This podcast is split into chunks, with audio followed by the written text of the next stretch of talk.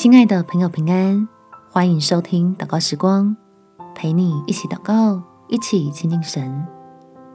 成功的第二步，还是让神掌权。在路加福音十五到十六节，但耶稣的名越发传扬出去，有极多的人聚集来听到，也指望医治他们的病。耶稣却退到旷野去祷告。努力获得一些小小的成果之后，接下来还是要倾听天父的话，保守我们不会在掌声和光环中迷失方向，手中得来不易的果效可以继续扩大。我们且祷告，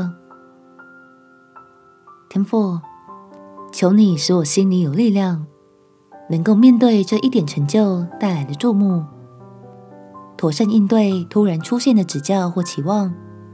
进而产生出来的各种陌生压力，使主耶稣成为我很好的榜样，有勇气及时脱离从人来的称赞，避免自己要领受的祝福遭到阻碍，安静在掌权的神面前，重新厘清要努力奔跑的方向，让我依然喜乐被你来使用，成为蒙恩的器皿。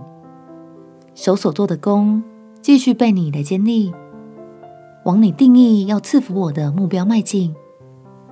虽然其中可能有人的不理解，但是求你给我信心，可以因此经历你的奇妙。感谢天父垂听我的祷告，奉主耶稣基督的圣名祈求，阿门。祝福你有充满信心、美好的一天。耶稣爱你，我也爱你。